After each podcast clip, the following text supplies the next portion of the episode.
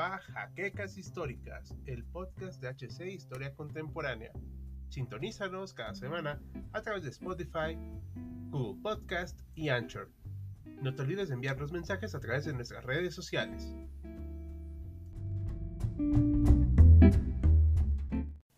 Bienaventurados sean todos nuestros oyentes en esta nueva ocasión de encuentro.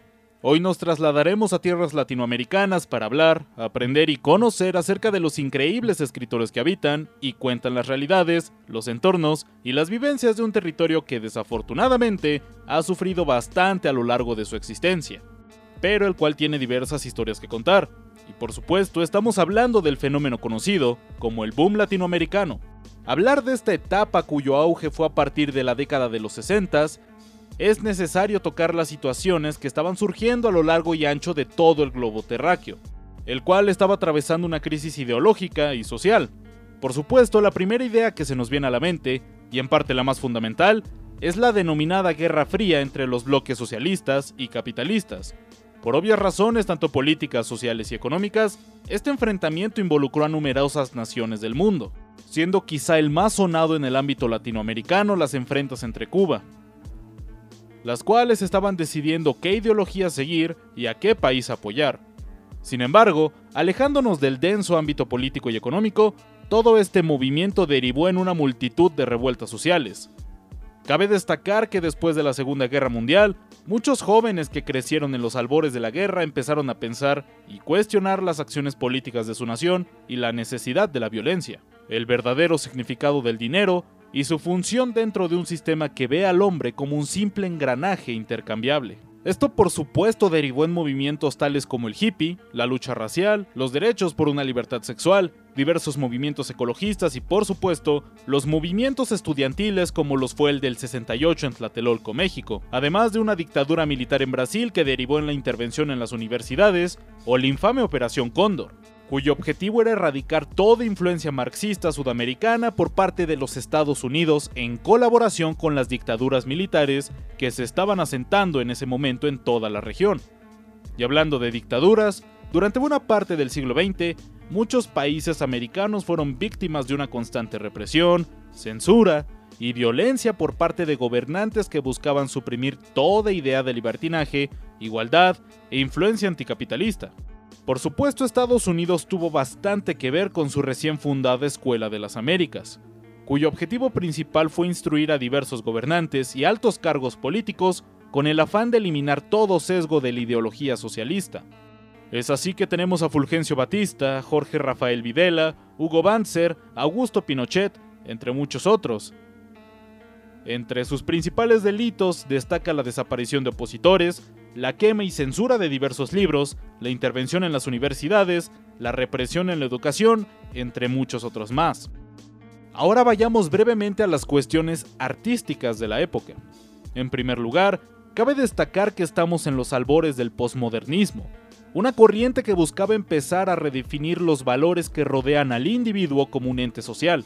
Y como bien comentábamos anteriormente, el individuo después de las guerras empezó a desencantarse de un sistema bastante defectuoso y que no tomaba en cuenta al ser, por lo que en el ámbito posmoderno, el humano buscaba vincularse más hacia lo individual, lo relativo y el no seguimiento de los diversos cánones o reglas establecidas. Esto también afectó y en gran medida al cine, la pintura y la literatura. Aterrizando en el tema que nos atañe, el boom latinoamericano fue un digno sucesor de lo que antaño fueron los movimientos vanguardistas. Corrientes artísticas europeas cuya finalidad era romper los valores tradicionales del arte y crear nuevos valores a partir de un presente vivido y no un pasado glorificado. Ya no se buscaba agradar al buen gusto, sino crear provocación, crítica y múltiples visiones a la sociedad vivida y a los movimientos sociales que se estaban gestando. El arte ya no era ajeno a la realidad, sino una expresión de la realidad del pintor con su obra, contexto e ideas. Pero, como oposición a las tradiciones, la realidad del artista no debía estar limitada a lo que veía, sino también a la imaginación, la ficción y la suposición. Es así que tenemos al surrealismo, futurismo, dadaísmo, cubismo y entre muchas otras manifestaciones. En el caso latinoamericano, tenemos la corriente conocida como realismo mágico. Este término fue acuñado por primera vez en 1947 en Venezuela. Fue una corriente donde generalmente la historia transcurre dentro de la vida cotidiana de un pueblo, un matrimonio o una persona, y se mezclan elementos reales con elementos fuera de lo común, extraños, aunque estos últimos parecen algo normal para los protagonistas.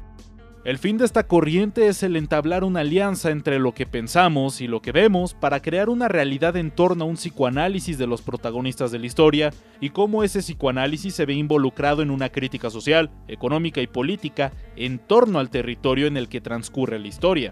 Pues bien, ahora sí hablemos del famoso escritor Gabriel García Márquez.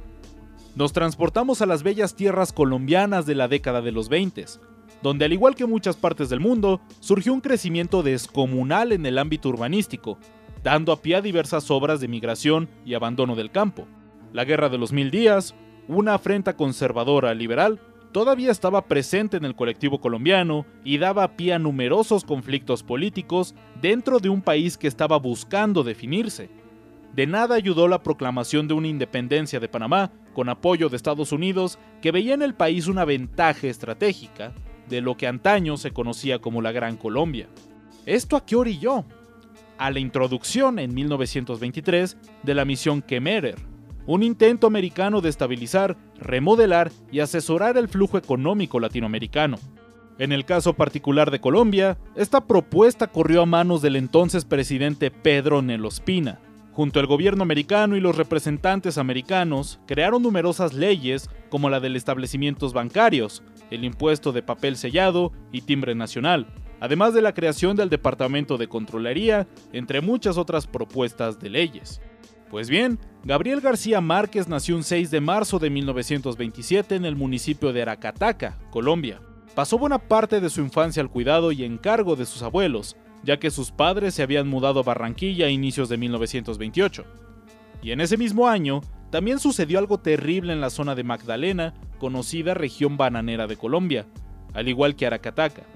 Pues el 12 de noviembre de 1928 surgió una huelga en contra de la ya establecida compañía estadounidense United Fruit Company. La causa de esta huelga fueron mejorar las condiciones laborales y salariales de los casi 150.000 obreros que trabajaban en la compañía, la cual se estaba expandiendo ya por toda Sudamérica. Poco a poco la huelga empezó a expandirse hacia otras regiones ocasionando que la empresa empezara a notar los problemas económicos que le estaban ocasionando. No solo eso, ya que también estaba sobre la mesa la cuestión de la nacionalización de los principales canales de riego y los ferrocarriles.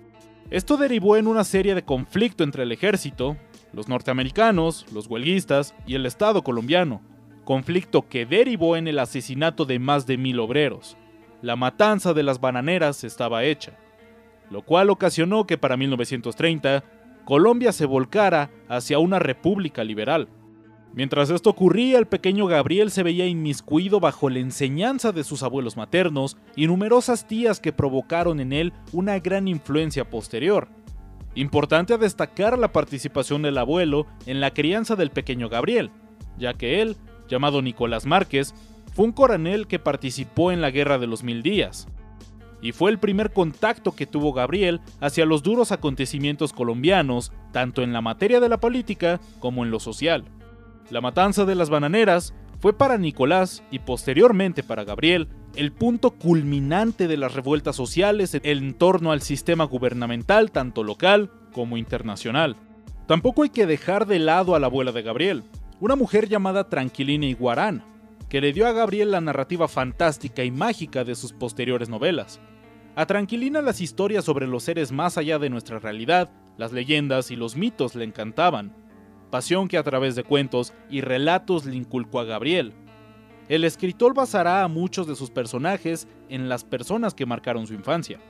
Yendo un poco más adelante, 1936, ya había pasado la guerra del Perú con Colombia por cuestiones territoriales, Gabriel ya contaba con 8 años, y fue en esa época cuando su querido abuelo Nicolás falleció a causa de cáncer. Las malas noticias no quedaron ahí, ya que en las semanas siguientes su abuela quedó completamente ciega. Al ser tan solo un niño, Gabriel tuvo que ser enviado nuevamente al cuidado de sus padres, quienes tenían una vida bastante nómada al buscar lugares prósperos para abrir sus farmacias.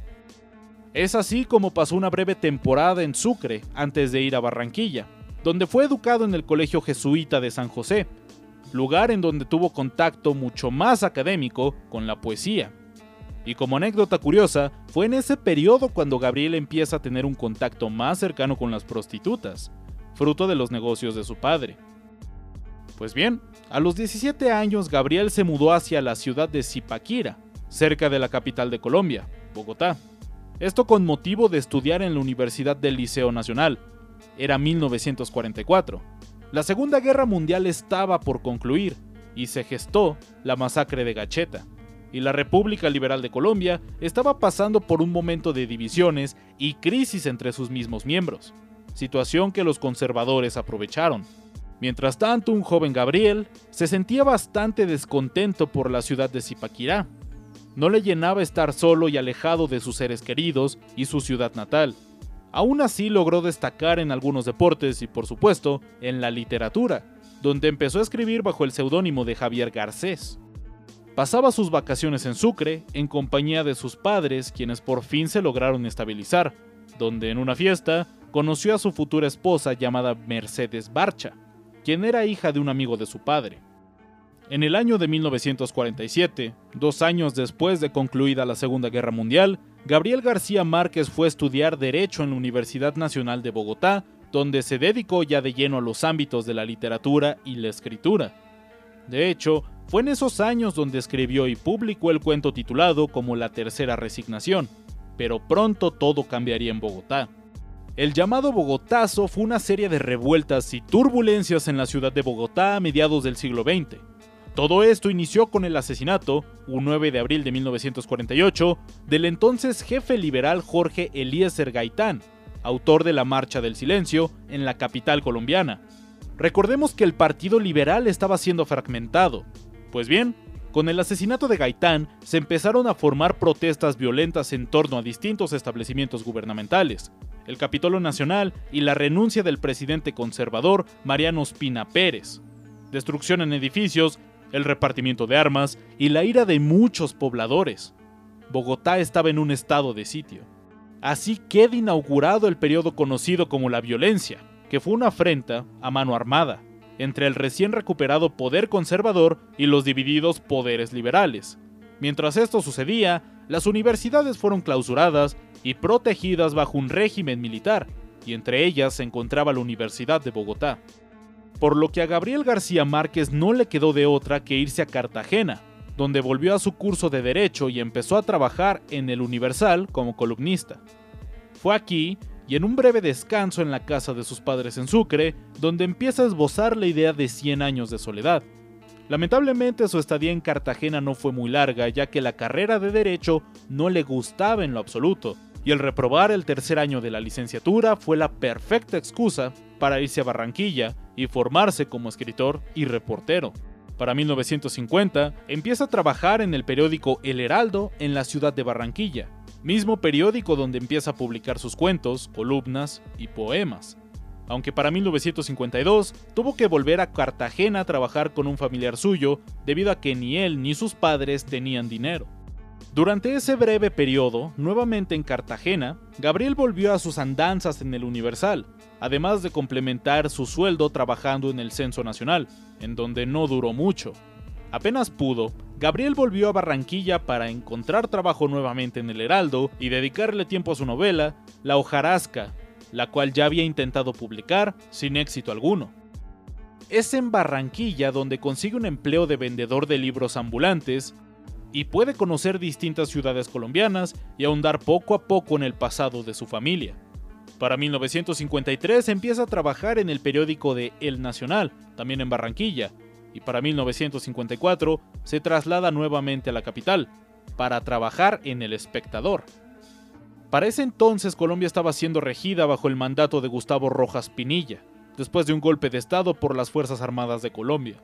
Durante su nueva estancia en Bogotá, Gabriel pudo entrevistar y dar a conocer numerosos casos. Pudo viajar por primera vez a distintas ciudades europeas y lograr una estabilidad económica.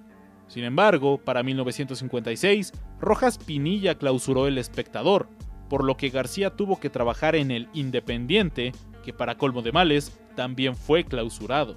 En este periodo de dictadura, Gabriel se dedicó a escribir su obra titulada como La mala hora. En el segundo lustro de los años 50, Gabriel decidió instalarse durante un breve tiempo en la capital francesa, París, pero al marcharse de un país conflictivo, pasó a otro, pues en Francia se estaba desencadenando un conflicto con las fuerzas de Argelia, que estaban buscando su independencia como colonia francesa.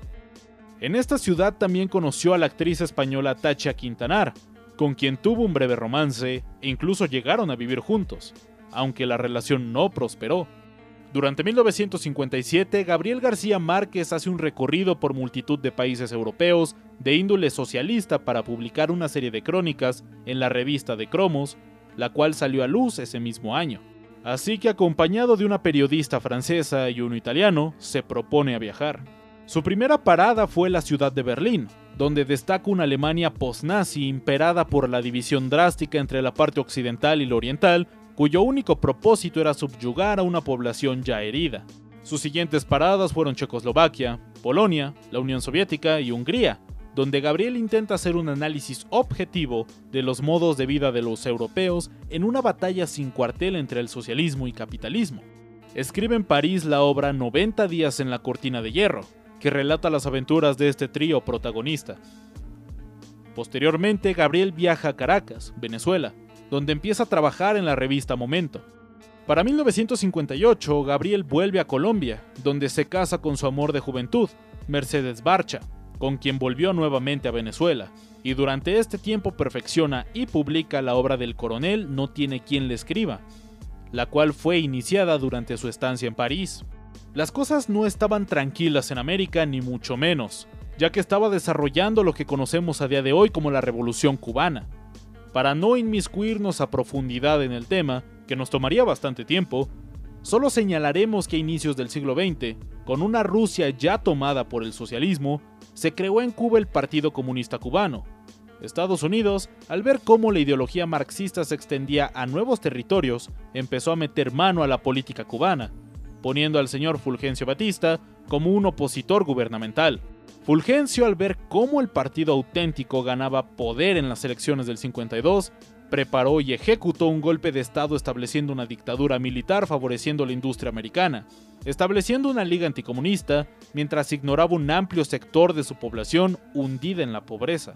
Esto llevó a una serie de manifestaciones, lideradas en su mayor parte por un joven Fidel Castro, quien derrocó a Batista con la toma de La Habana el 1 de enero de 1959 y el Pacto de Caracas.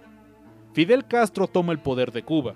Gabriel García Márquez, quien ya había ganado popularidad como periodista, cronista y escritor, es invitado por Castro para presenciar el juicio de Fulgencio Batista y hacer parte de la prensa latina. Es en ese año, 1959, cuando también nace su primer hijo, Rodrigo García Barcha, en Colombia. Durante un tiempo, queriendo alejarse de los conflictos latinoamericanos, se traslada a la ciudad de Nueva York junto a su familia. Para mala fortuna de Gabriel, su presencia en Estados Unidos no fue del todo grata, ya que lo asociaban como un aliado de Fidel Castro y partícipe de la ideología comunista por lo que decide asentarse en la Ciudad de México, lugar donde radicaría buena parte de su vida. Y aquí, bastante propio de Gabriel, se dedica a trabajar en las revistas de sucesos para todos y la familia. Para 1962 publica La mala hora. Nace su segundo hijo y empezó a introducirse a los guiones cinematográficos junto a su amigo Carlos Fuentes. Para 1965 empezaría a escribir Cien años de soledad, la cual finalizó en julio de 1966 siendo publicada hasta mayo de 1967. La novela fue un completo éxito, tanto que Gabriel García pudo vivir durante un tiempo en el país español, donde conoció a escritores como Mario Vargas Llosa. Pero España tampoco fue un lugar de paz, ni mucho menos, ya que estaba en medio de la dictadura franquista, en concreto, en el dominado segundo franquismo o franquismo desarrollista. Para ese entonces, su novela más famosa se traducía a idiomas ajenos al español, y para 1973 publica su nueva obra titulada El otoño del patriarca en la ciudad de Barcelona. Es en ese mismo año que Gabriel vuelve a Latinoamérica para fundar la revista Alternativa. En ese mismo año, las dictaduras militares estaban en auge por todo el continente, y detrás de todas estas dictaduras se encontraba Estados Unidos moviendo los hilos y reprimiendo a todo aspirante izquierdista o asociado a las políticas socialistas. Una de las dictaduras que más marcó a Gabriel fue el golpe de Estado de Augusto Pinochet en contra de Salvador Allende, que era un gobernante de izquierda. Así que un 11 de septiembre de 1973, las fuerzas de Pinochet atacaron el Palacio de la Moneda y derrotaron a Salvador Allende. No conforme con eso, Pinochet creó la Dirección de Inteligencia Militar, DINA, con el fin de reprimir y atacar a todo opositor de su régimen, y los siguientes años serán más tranquilos dentro de la vida de Gabriel. Para 1980, Gabriel empieza a escribir Crónica de una muerte anunciada, escrito que le generó un Nobel en 1982. En 1984, escribe la novela de El amor en los tiempos de cólera, y funda en Cuba la Fundación del Nuevo Cine Latinoamericano y la Escuela Internacional de Cine y Televisión. Para 1989 escribe El General en su laberinto, cuyo propósito era retratar la vida de Simón Bolívar. Es en los años 80 cuando Gabriel recibe la Legión de Honor francesa, y para 1989 también se da el suceso conocido como la caída del muro de Berlín. En 1996 concluye su obra Noticia de un secuestro y su primer manuscrito autobiográfico, Vivir para contarla. Para inicios de 1999, Gabriel García Márquez se trasladó a la ciudad de Los Ángeles para tratar un cáncer linfático. En 2004 lanza su libro Memorias de mis putas tristes, uno de sus últimos trabajos. Gabriel García Márquez falleció un 17 de abril de 2014 en el Instituto Nacional de Ciencias Médicas y Nutrición en la Ciudad de México. Su cáncer linfático había vuelto a atormentarlo. Actualmente, Gabriel García Márquez descansa en la ciudad de Cartagena, uno de los mayores escritores latinoamericanos. Y con esto nos despedimos, historiadores. Agradecemos que nos hayan acompañado a lo largo de esta nueva entrega de Detrás de la Pluma. Y si les gustó, suscribirse al canal, darle like y compartir este material nos ayuda a llegar a más gente. Noir Detective y The Auslanda se despiden. Ya nos veremos con el siguiente escritor.